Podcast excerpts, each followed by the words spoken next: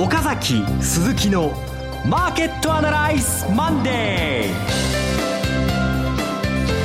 皆さんこんにちは。浜田節子です。岡崎鈴木のマーケットアナライズマンデーをお送りします。パーソナリティは金融ストラテジストの岡崎良介さん。はい朝から一仕事を終えてやってきました岡崎良介です。よろしくお願いします。お疲れ様です。そして株式アナリストの鈴木一之さんです。鈴木一之です。おはようございます。今日もよろしくお願いします。この番組はテレビ放送局の BS12 チャンネル12で毎週土曜昼の1時から放送中の岡崎鈴木のマーケットアナライズのラジオ版です。海外マーケット東京株式市場の最新情報はもちろんのことテレビ放送では聞けないラジオならではの話など耳寄り情報満載でお届けいたします。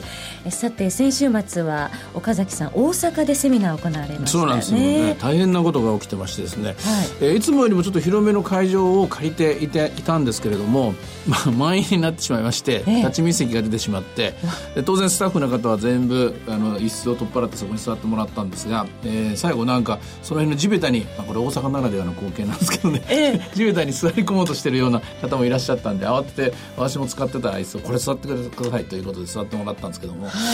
まあなかなかの熱気で。でも熱気だったんですけどもちょっと明るい話をしたんですよね。明るい話になっていくだろうなっていう話で。まあ今日これからまたスライド入れますけども、えー、その熱気の中で、えー、聞いてたその時にセミナーに来た方もぜひ今日のラジオしっかり聞いてほしいなと思いますね。はい、明るい話期待しております。それでは番組を進めてまいりましょう。この番組は株三六五の豊か商事の提供でお送りします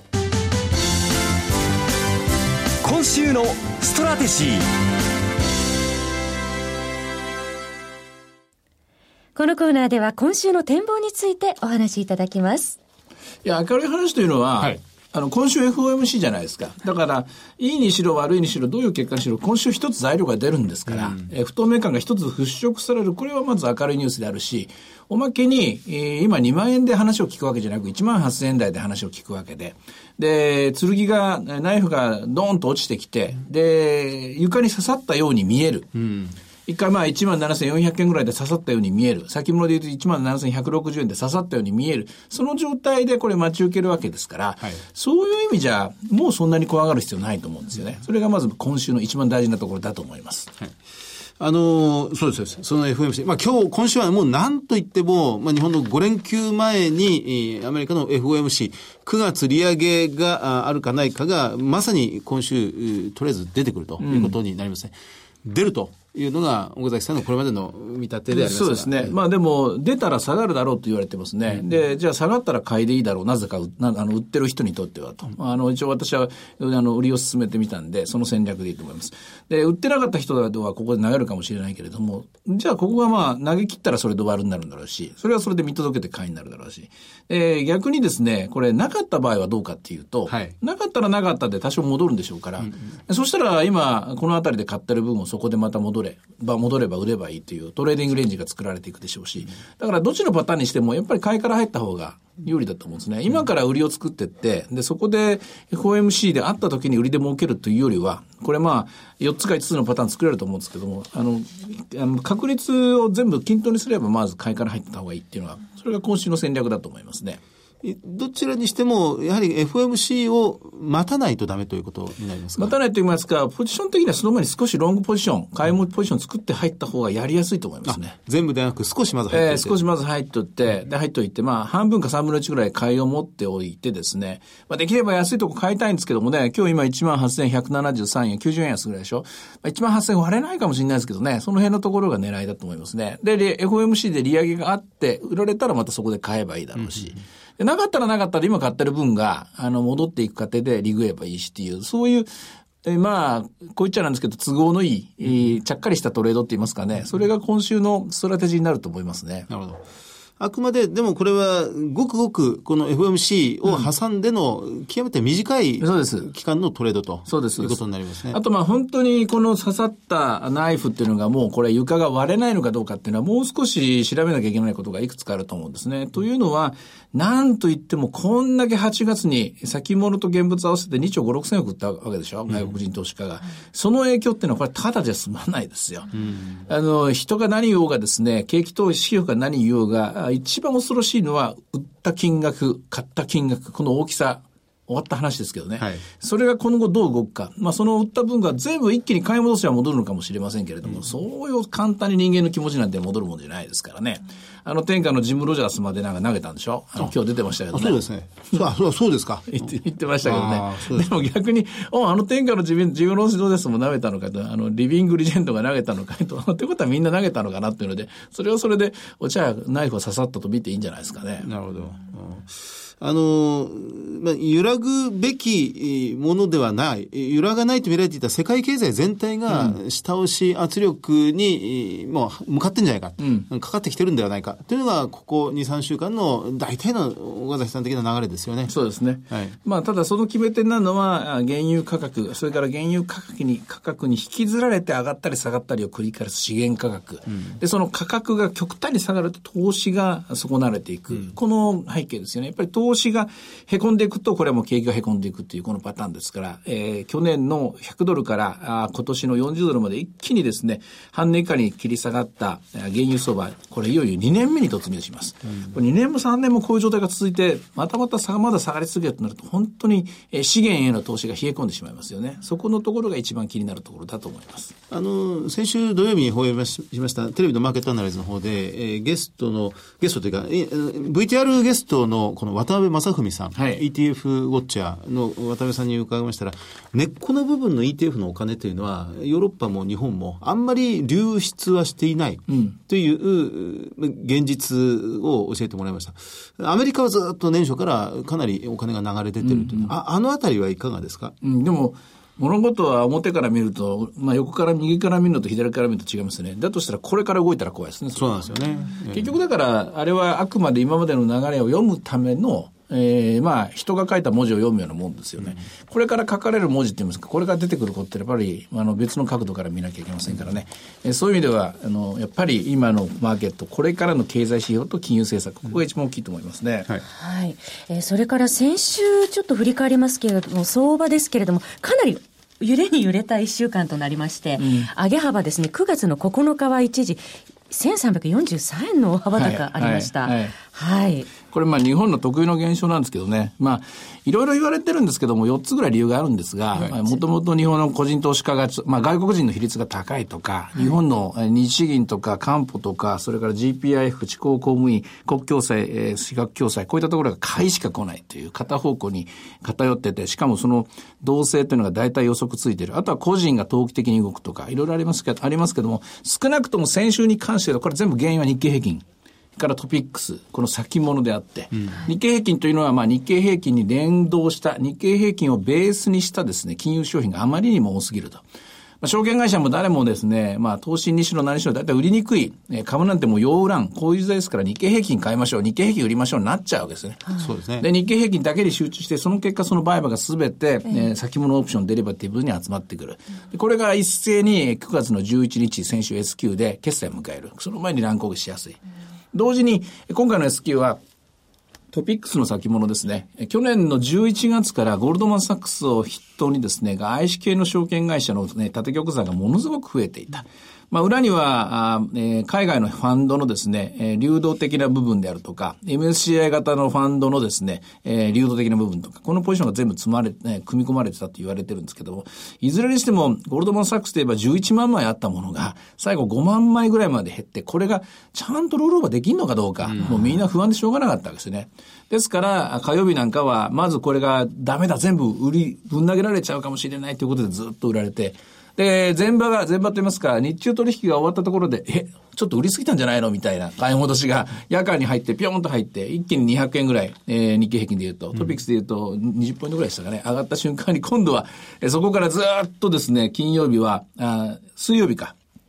えー日経平均で言うと1300円高ぐらいまでいっちゃってと、本当に一方向ですよね。これも典型的なあの S q 前の現象。思い出してみると、あのーバーナンキショックがと言われた2013年の5月の相場下落の後、6月17日の金曜日までやっぱり揺れましたよね。えー、2013年6月切りです。あの時も同じような現象が起きてますすみません、すぐに思い出せないんですが、でも、あの時は確かに上下かなり激しく。確かね、6月14日だが金曜日だったんじゃないかな。あそこで S q が決まって、あれ、あのあたりが一番ボトムだったと思います、13年。ちょうど我々、我々ほら、マーケットアナライズで名古屋でセミナーやってる最中にはいはいあ、そうですそう揺れましたよね。はいあのあたりですよね。うん。あれですね。あれとよく似た現象だと木思います、下さんのゲストで、なんだ、前場とお昼と全然違うな そうそうそうそう。そういうことありました。は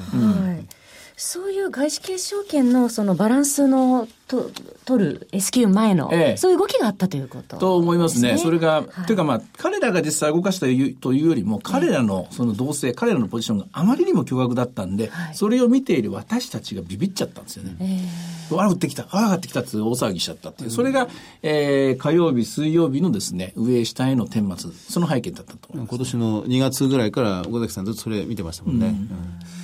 かりました。まあとりあえず今週は、ひとまず、そうしますと、一回決着を見ると。一回まあ、あの、FMC に関してえーえーっと、前回のまあ安値を切らないんだったら来週以降買いになるし、なるだろうし、かあの、切ったとしても、ここで材料出尽くしということで、あの、それほど企業業績が変化する、えー、9月末の日本経済のところまで見見よえー見通したときに、そんなに企業業績が落ちるわけじゃないですからね。やっぱり見直しが来ると思いますよ。あの、日本は、う月曜日からずっと祝日が続いて、えーお休みが5連休、来週。うんそうなんですよね続いてしまうんですよね。だから FMC を見ても、そんなにトレードする、そうそうそうそう。金曜日一日で勝負しろってわけです。そうなんですよ。期間がなかなかないと。はい。なんですが、株三六五の場合は祝日も売買できるんですよね。そうなんですよ。そうそうそうそう、はいそれで今日無理、無理やりって言ったら、東京金融取引所に怒られちゃうな。今日セミナーするんですよ。あ今日、えー今日、げえー月曜日。月曜日今日18時、夕方から、えー金融取りで、まだ席があるんじゃないかと思うんですけどね、取り出してもらえればいいと思うんですけど。東京駅の前の丸の内ですね。丸の内、パークビルって言いましたっけ？パークビルはいそこの15階でしたっけね、そこでやって。あと、あの、オンデマンドで、あの、ビデオセミナーもやるので、はいこれは、あの、これ一切合切すべて無料なんで見てもらえばいいと思うんですけども、どういう内容でしょう？お題がね、大変なんですよ。祝日の取引についてって。で、祝日必勝法ってやつなんですけどね。はい。えこんなことやっていいんですか？みたいな感じなんですけど、え、無料ですか？無料ですよみたいな感じで。一応ね、えまあそれ朝も、朝、あのデータをまあ整理して、で、まあそれなりのパッケージにして、さっき送ってきたばっかりですけど、一応、勝率75%の方程式っていう。すごいですね。だから一応ね、ドタカじゃないですよ。ちゃんと過去のデータ、過去の株三六が始まってからの祝日を全部集めてきて、全部でね60日ぐらいあったんですけどね。その60日ぐらいのデータを根掘り葉掘りひっくり返して、このパターン、A のパターンならこう、B、C、D とずっとやってって。で、大体平均、平均というかまあ、あの、一番悪いパターンで言っても75%ぐらいだったんで、あまあこれは一応セミナーにはなるなと思って、さっき送ってきたんですけどね。あの、今週が終わると、来週の頭、来週の今日はないんですよね、この番組はね。そうなんですよねえお休みなんです5連休、え土日挟んで5連休の間に使えるパターンですね。えっとね、えっと、まあ、先に答えちゃうとセミナー来た人に申し訳ないんで、かさわりだけ言っちゃうと、月曜日のトレードには使えると。そこから先はちょっと口チャックですいません。勝率75%のセミナーにいらしていた。オンデマンドでも見れると。見れると思います。これぜひ見てください。大体、というかね、調べ方っていうか、分析の仕方っていうのをまた教えて、教えるつもりなんで、エクセルを使いますけども、あの、金融取りの株365っていうのはすごくデータが充実してるんですよ。これは東証も見習ってほしいんですけどね、過去のデータとか全部出てますから、それを使うとこういうことができるんだっていう、そのやり方、私がどうやって作ってるかっていう、あの、人の見えないところでどれだけ苦労してるかというのをですね、皆さんに、あの、ご紹介する、そういうセミナーになると思います。ぜひ学んでって、あの、コピーしてもらいたいですね。よく岡崎さん言いますもんね。この考える、考える、分析する時間がすごく長くて、トレードするのはほんの一瞬で終わってる。あそうですよ。だから18日金曜日に勝負するために、ここから月、火、水、木とずっと調べてていいわけですから、あのそうそういうような、まあ、この1週間になると思いますね。その分析の手法を学ぶことができるって私たちにとってはありがたいですよね。あ、あの、コピペ、おぼかたさんのスタイルで十分ですよ。そ んなんですよ。そんなのは、あの、今の中はね、もうパク、パクリパクられる世界になっちゃってきましたから、どんどん私のやってることパクってもらえばいいと思います。本日の18時から18セミナーということです。東京金融取引所。はい。そして、えーまあ、株三六はもう夜間もできる、えー祝日もできるという魅力が、メリットがありますよね。そうですね。ぜひ活用していただきたいと思います。さて、いろいろ展望していただきました。今週末には土曜昼の1時から BS12 チャンネル12で放送している岡崎鈴木のマーケットアナライズもぜひご覧ください。また、Facebook でも随時分析レポートします。以上、今週のストラテジーでした。岡崎鈴木のマーケットアナライズマンデーそれではここで株365の豊か商事より岡崎さんがご登壇されるセミナー情報です。10月の3日、岡崎さん、愛知県豊田市に行かれるんですね。そうです。えっと、この間ね、アナライズで、マーケットアナライズのリアルセミナーをですね、トヨタでやって、はいその時にいろいろ、こうなる、ああなる、こうなるとか、まあ、まあ言ったんですよね。それが1ヶ月ちょっと経って本当に合ってたかどうかっていうのがですね、はい審判を下されるっていうのが10月3日のセミナーの半分のお題で、残り半分は、じゃあ年末までどういう作戦がいいのかなというのを皆さんと一緒にまあ考えていきたいという、そういう話になると思います。はい、10月ですからね、あともう残り2ヶ月ですもんね、年末まで。そうですね。年度の四半、半あの、下半期になっちゃいますよね。はいあっという間ですね、今年もね。そうですね。そういう意味では、年末に向けてぜひ準備していただきたいと思います。日程は10月3日土曜日、12時30分会場、13時開演です。当日は、岡崎さんの株式セミナー講演、そして、東京金融取引所によるクリック365の概要と特徴、そして高金利通貨トルコリラの魅力についてのお話もございます。会場は名鉄豊田市駅徒歩2分、ホテル豊田キャッスル2階、花の間となっております。お申し込み連絡先は、豊か商事名古屋支店、フリーコール0120-174-365、0120-174-365。受付時間は土日祝日を除く9時から20時となっております。トヨタ、名古屋の皆さんはもちろん中部地区の皆さん、ふるってご応募ください。そしてもう一本、10月10日は今度、岡崎さん、福岡に行かれるんですね。そうです、そうです、そうです。えーい。これね、えーっと、10月10日っていうのはね、あの、トヨタの人は3日だからそうか、2日に雇用統計があるんですよね。これ面白いのは、FOMC が、あの、その前にありま、今週ありますよね。はいそこであってもなくても、ねこのあたりから相場動き出すんでですね、動き出すのっていうのは、あの、まあ、こ雇用統計から大体動くわけなんですよね。ですので、えー3日も5日10日もですね、それぞれ、ちょっと、いつもよりもファンダメンタルって言いますかね、中長期的な話が中心になると思いますね。その頃には、どうかな、来年3月までの話ができるんじゃないかと思うんですけどね。年末く並びで来年3月。今はどちらかというとテクニカルな利上げがこうしたらああするというゲームプランばっかり今やってるんですけども。短期ですねええそれが終わって、10月に入るとまた中長期っていう話になると思いますね。はい。もうできれば、トヨタと博多両方行きたいっていうくらいですね。あじゃあ、私と一緒に行はいってみましょう。ありがとうございます。中長期の展望を伺えるということです。会場ですが、JR 線及び地下鉄の博多駅、博多口、日本生命博多駅前ビル、8階 TKP 博多駅前シティセンター、ホール A です。お申し込み連絡先は、豊か商事福岡支店、フリーコール、0120-998-624、0120-998-624。受付時間は土日祝日を除く9時から20時です。福岡の皆さんはもちろん九州地区の皆さんふるってご応募ください。以上、株365の豊か商事からのセミナー情報でした。そして、えー番組からですね、えー毎週土曜日13時から放映中の BS12 チャンネル12日からセミナー情報ですが、えー9月26日札幌セミナー行われますよね。来来週ですよね。はいそうですね。はい。何食べようかなと、こんな話ばっかりするんだけども、この話ばっかり札幌ではしちゃうんですけども、ええーこれが一応 FOMC 後の我々が皆さんとリアルでお話しする一番最初のセミナーなんで、ですね。はい。ですから、あのー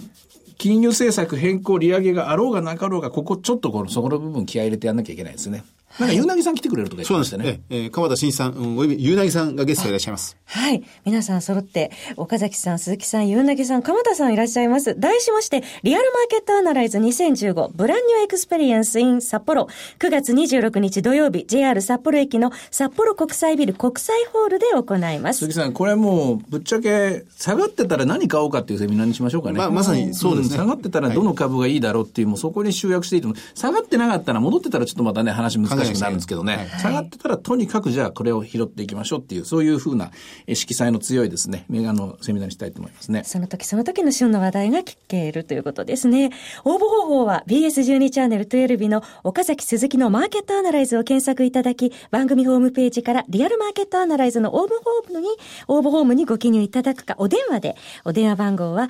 0120-953-255、0120-953-255です。えー、応募はお一人様一回限りでお願いします。大事ですはい、そうですね。ダメじゃダメですよはい。はい複数応募いただいても無効となってしまいます。応募締め切り、今日なんです。あ急いでください。はいこれあれ、あの、何ですか？まだ電話受付あるんですよね。あそうですよね。今日いっぱいあるんですね。はい、よかった。じゃあ間に合いますね。はい。0120-953-255へお急ぎください。えー、岡崎鈴木のマーケットアナライズからセミナーのお知らせでした。もう一本です。男は辛いよの虎さん役でおなじみの昭和を代表する名優、厚見清。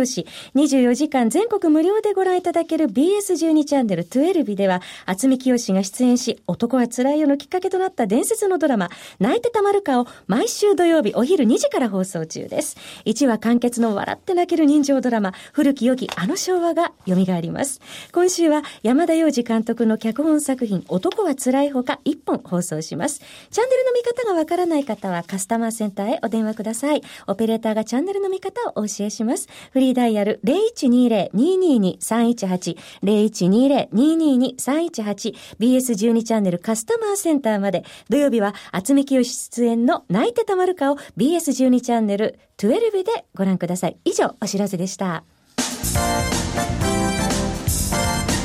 フォローアップアナライズ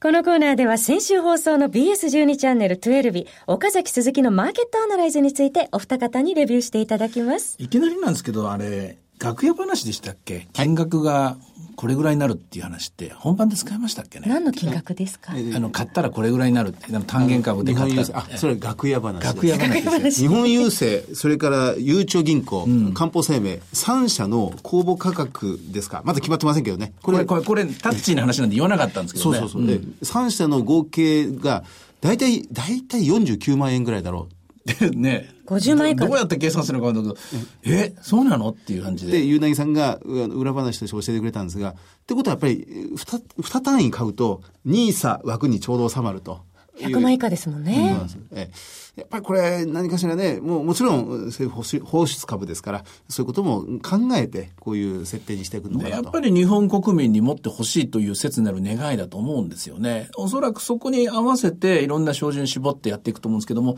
あとはまあ情報開示だと思いますね。うん、どれぐらい情報開示してくれるのか、えー、普通の一般のメガバンク並みまでやってくれるかどうか、ここが、えー、一番まあ注目されるところだと思いますね。ということは、まだそこまではされてないってことですかあの私が見る限り、まあ、あの漠然とですね、決算報告書どんと出てるだけで、特に、あの、担保ですね、資産運用のところなんですけどね、生命保険会社ですから資産運用するんですけども、ほとんど時間運用しないんですよ。で、金銭信託で、あの、他社、アウトソーシングするんですよね。ここが見えないんで、ここ早く見せてほしいなと思うんですけどこの声届きゃいいんですけどね。ま、まさにクジラの一頭。クジラの一頭です。何食ってるか分かんないってやつですよ。ええちょっと胃袋覗いてみたいですね。そういう簡単にはその通りです。あの、ゆなぎさんは大型 IPO のこの上場前後の動きを見ましたが、横ばいの時期が直前20日間ぐらいからスルスルスルっと日経平均という2%ぐらい上がりつつあるという動きが過去の例では見られたということがありました、ねはい、ただその後やっぱり荷もたれと言いますかね、はい、ここもしばらく続くというので、そういう意味では11月4日ですから、はい、年内まあ、これから何があるか分かりませんけれども、とりあえずはやっぱりなかなか、えー、まあ、超楽楽観的と言いますかね、それは考えない方がいいかもしれないですね。そうですね。うん、40日間ぐらいは、上場直後から日経平均は下がり続けるという傾向が過去見られたとい。うことを、はい、まあ、説明してくれましたね。はい。傾向を見ながらですね、うん、さて、岡崎鈴木のマーケットアナライズマンデー、そろそろお別れのお時間です。ここまでのお話は、岡崎亮介と、鈴木和之と、浜田節子でお送りしました。そして、皆さんにラジオでお耳にかかるのは、28日再来週となります、えー、ま、ただ今週末のリアルマーケットアナライズはありますのでお楽しみになさってください、はい、それでは今日はこの辺で失礼いたします。さよならこの番組は株三六五の豊か商事の提供でお送りいたしました。